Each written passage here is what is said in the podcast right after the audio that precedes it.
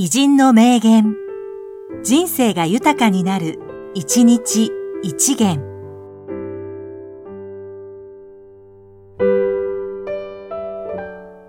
3月24日、田村よし子、ノンフィクション作家。型がつくのは偉いのよ。だって、親方と奥方には頭が上がらないでしょ？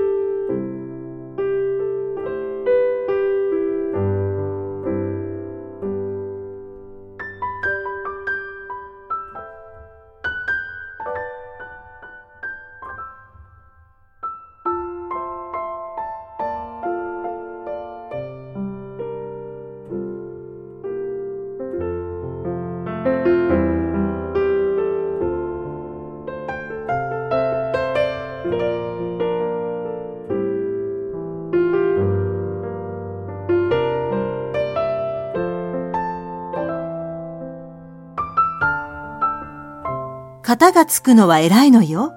だって、親方と奥方には頭が上がらないでしょ